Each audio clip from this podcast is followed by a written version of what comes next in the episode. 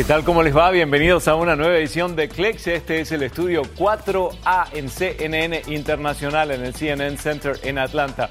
Yo soy Guillermo Arduino y estos son los titulares de esta edición de Clicks.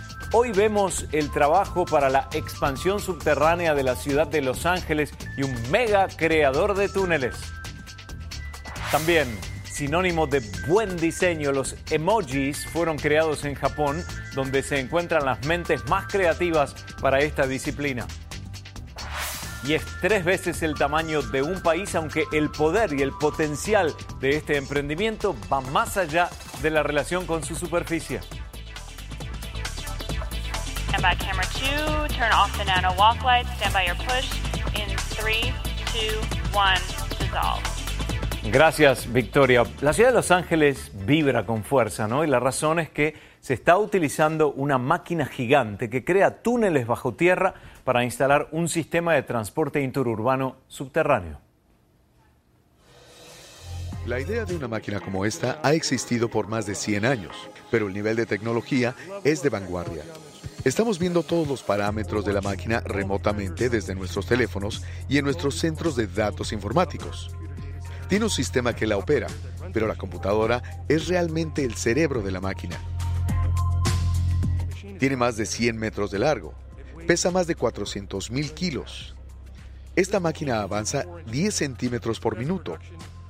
La mejor producción en un periodo de 24 horas fue de 53 metros. Imagine viajar casi un campo de fútbol en un día. En promedio, hace entre 15 y 20 metros por día. Esta máquina se construyó originalmente excavando alrededor de 2.000 metros. Después de ese trabajo, las máquinas fueron reconstruidas, enviadas a Seattle. Las usamos en un trabajo allí. Trajimos una de estas máquinas y la reconstruimos de nuevo y la estamos usando aquí. Por lo tanto, la máquina básicamente ha vuelto a casa.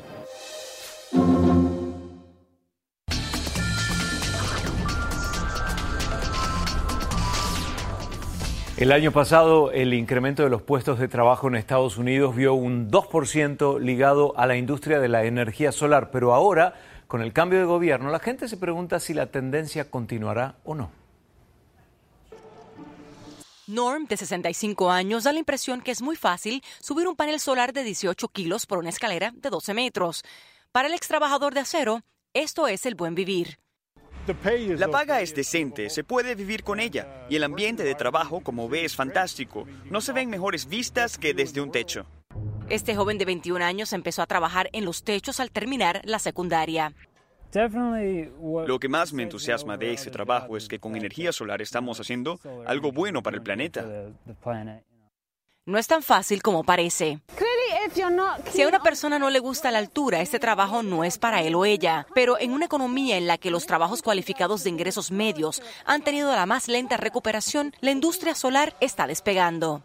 La Fundación Solar usa la cifra de 260 mil para la estadística de un trabajo nuevo de cada 50. Lingwood Dow usa la cifra de 373 mil para compararlo con el carbón.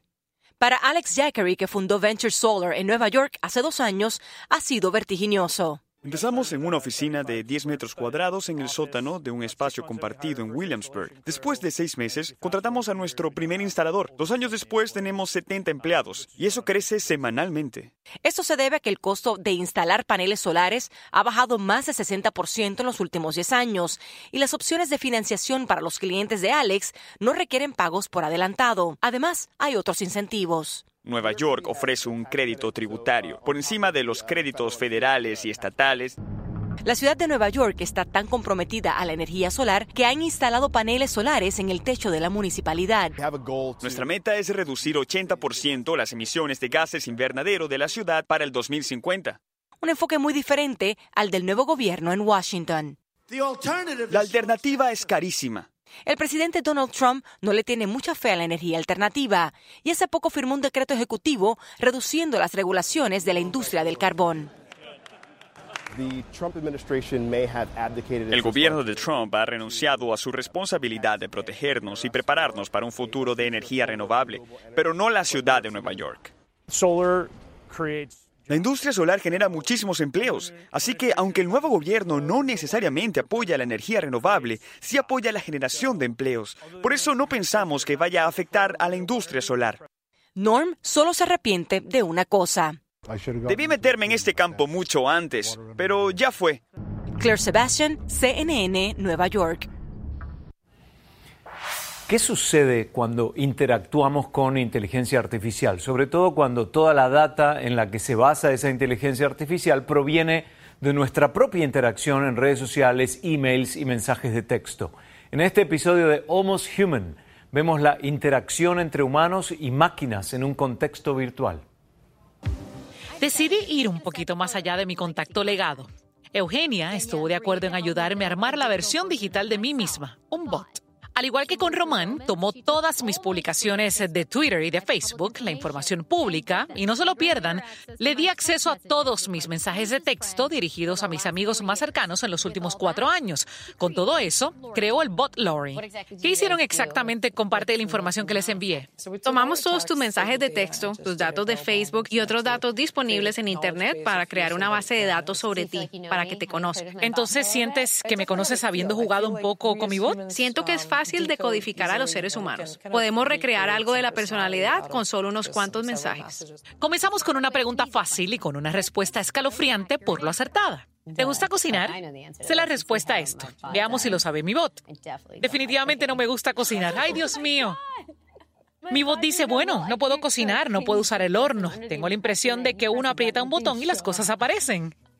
El bot ya me conocía demasiado bien. También sabía cuál es mi música preferida. ¿Cuál es tu música favorita? Ah, Edward Sharp and the Magnetic Zeros. Esa es mi favorita. Mi canción preferida es Home. Y luego todo se puso muy extraño. Mi bot comenzó a asediar a Eugenia.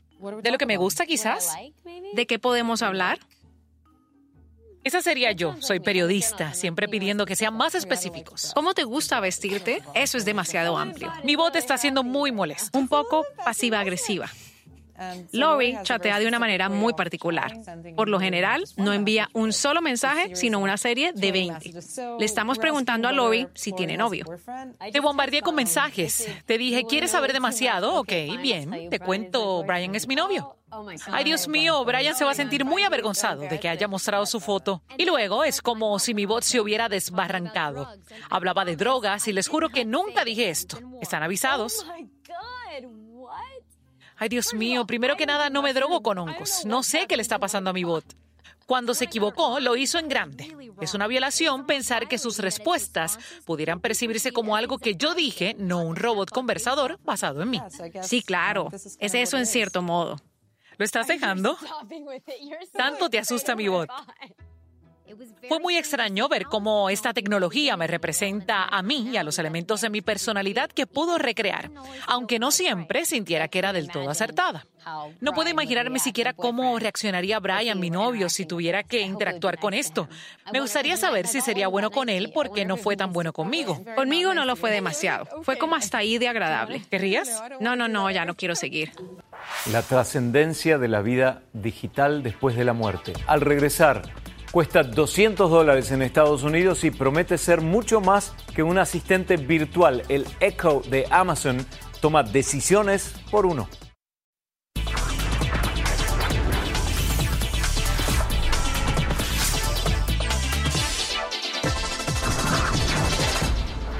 La empresa Amazon no se conforma con un asistente personal como las otras compañías de tecnología. Ahora Alexa es también estilista y lo hace con la presentación del Echo Lock, que es parte cámara, parte Alexa y parte especialista en moda. Es un aparato ovalado con luces LED y una cámara controlada por la voz humana que permite sacar fotos de cuerpo entero y videos para buscar y comparar modelos de ropa para el usuario. Ecolock hace todo lo que el parlante Eco de Amazon hace, leer las noticias, darnos el pronóstico, pero ahora también nos puede decir cómo vestirnos. El sistema cuenta con tecnología de aprendizaje y opinión de humanos, pero Amazon no quiere revelar quiénes son los cerebros de moda detrás de este sistema. Alexa, take a video.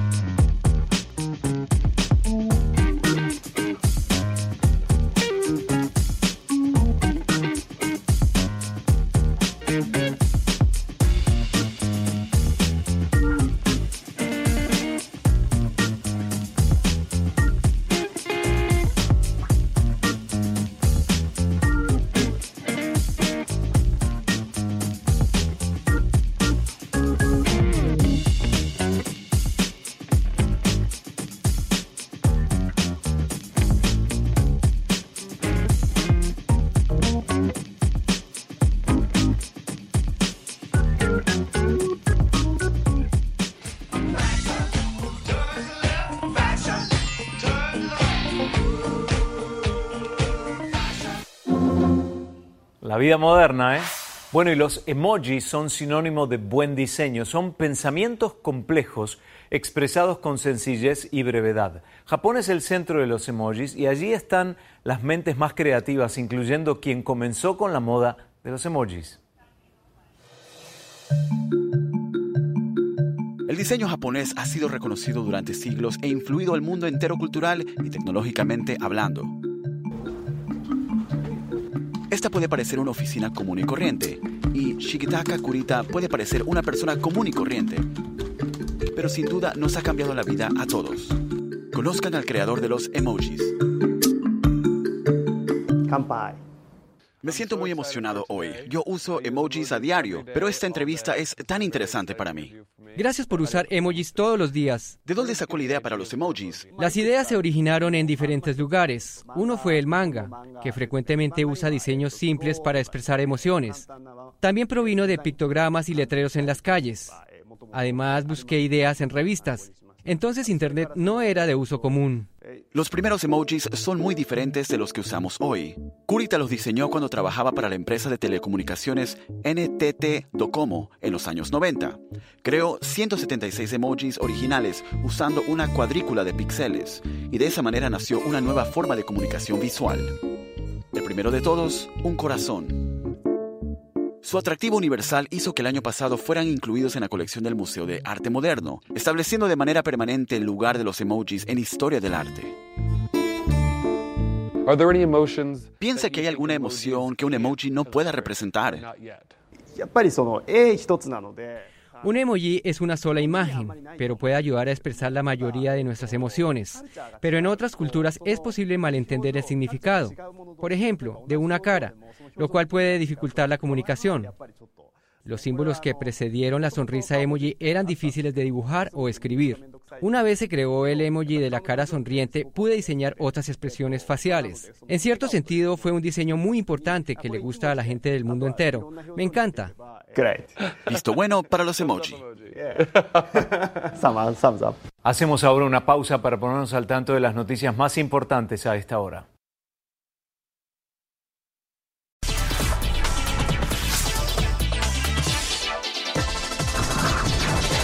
Hablamos ahora de accidentes de tránsito y de un tipo en particular. Los más mortales son contra camiones con remolque, pero según una entidad de Estados Unidos, la instalación de un sistema lateral de absorción del impacto podría bajar las estadísticas de este tipo de accidentes.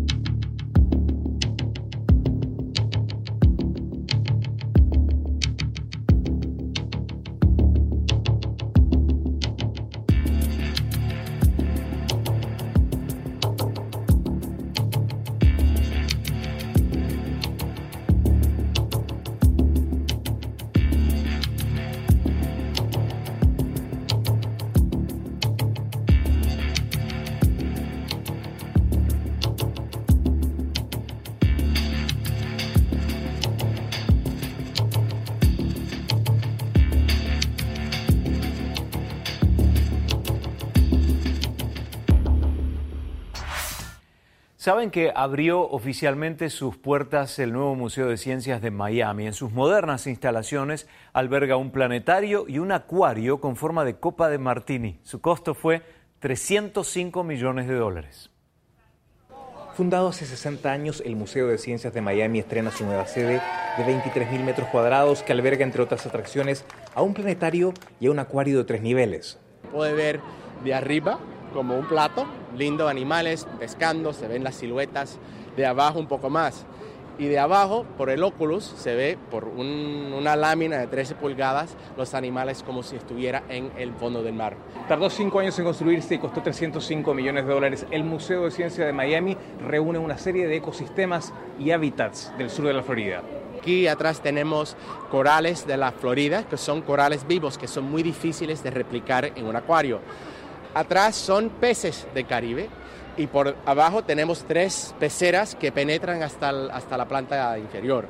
Equipado con alta tecnología y láser, el planetario invita a los visitantes a ser observadores privilegiados del sistema solar. En Miami ahora tenemos, si no el mejor, uno de los mejores planetarios en el mundo, con una resolución de 8K en una cúpula de 20 metros, con capacidad para 250 personas y la habilidad también de tener shows en 3D. Otra de las atracciones es una muestra permanente sobre dinosaurios, aeronáutica y espacio, donde se mezcla la historia, la tecnología y también la poesía. Los paleontólogos saben hoy, debido a muestras fósiles, que los dinosaurios evolucionaron en los pájaros, en las aves que conocemos hoy en día. Las aves fueron las que nos inspiraron a nosotros los humanos a querer volar.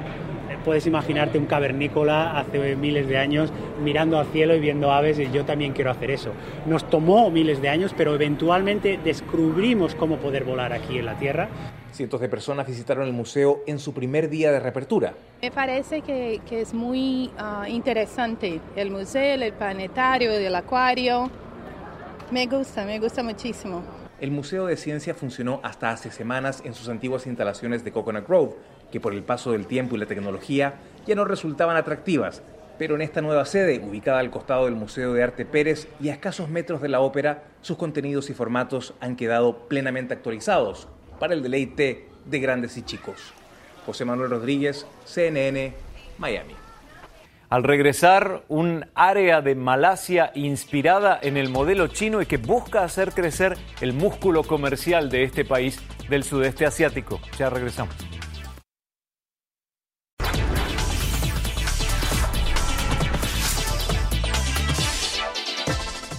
A tres horas de distancia de la ciudad de Kuala Lumpur se encuentra la zona de desarrollo económico Iskandar. Es tres veces el tamaño de Singapur y parte de un plan de 20 años con miles de millones de dólares invertidos para el desarrollo de la región. Lo llaman el próximo Shenzhen. Al pensar en un país en transición, lo mejor es empezar por el comienzo, empezar por el cimiento. En Malasia no hay mejor ejemplo de ese concepto que Iskandar. Manejando hacia el sur tres horas desde Kuala Lumpur, llegamos al estado de Johor Bahru, donde se encuentra Iskandar, una vasta zona de desarrollo económico especial. Iskandar se encuentra en un lugar muy remoto y es único, no solo por la gran cantidad de construcciones, sino también porque se encuentra en la punta de Malasia a poca distancia de Singapur. La idea tras las industrias de Iskandar es desarrollar una región que sustentará el deseo del país de convertirse en un país desarrollado. El área en cuestión es tres veces más grande que todo Singapur. El plan ha estado en desarrollo tres años con una inversión de miles de millones de dólares. Pero, ¿en qué momento empezará a ser autosostenible? Esa pregunta es para el hombre a cargo del proyecto desde el principio. La trayectoria de las industrias de Iskandar es una de 20 años. Ya hemos realizado la mitad de su crecimiento. ¿Quién va a comprar todas estas propiedades? En este momento tenemos una población de 1.800.000. En los próximos 10 años se proyecta que la población alcanzará los 3 millones. Lo cual abrirá las puertas a una industria improbable. Quiero ser cortés con usted, aunque para que al encontrarnos en un lugar tan remoto, y aquí se encuentra un estudio de cinematografía y televisión, ¿cómo funciona? Lo que dice es relativo, ya que nos encontramos a 10 minutos de la frontera con Singapur. Del estudio cinematográfico británico Pinewood han salido personajes como James Bond y Harry Potter. Ahora, ese estudio tiene sus estudios más grandes de producción de cine y televisión en Iskandar. ¿Dónde nos encontramos, señor? Supuestamente en China. ¿De veras? Es lo que dice la trama. En el antiguo escenario de una serie original de Netflix, Marco Polo. Fue la primera producción de escala internacional que usó estas instalaciones y que aprovechó el descuento de 30% que ofrece Malasia a todas las producciones cinematográficas. Esto es una idea genial o una indulgencia multimillonaria. Nadie sabía mucho de la cinematografía china. Si se fijan hoy, la última gran muralla fue una producción de 150 millones de dólares. Ese es un presupuesto de Hollywood. De modo que si atraemos producciones chinas a este lugar, se sentirían mucho más en casa en Malasia que en Nueva York. Se trabaja con la ilusión, pero Iskandar no es una ilusión. Ya posteamos en redes sociales, en facebook.com barra cnn, alguna de las historias de esta edición para que ustedes las puedan postear en sus páginas. Yo soy Guillermo Arduino, terminamos esta edición de Clicks y nos vamos con Dennis O'Connor y la cámara estática. Chao.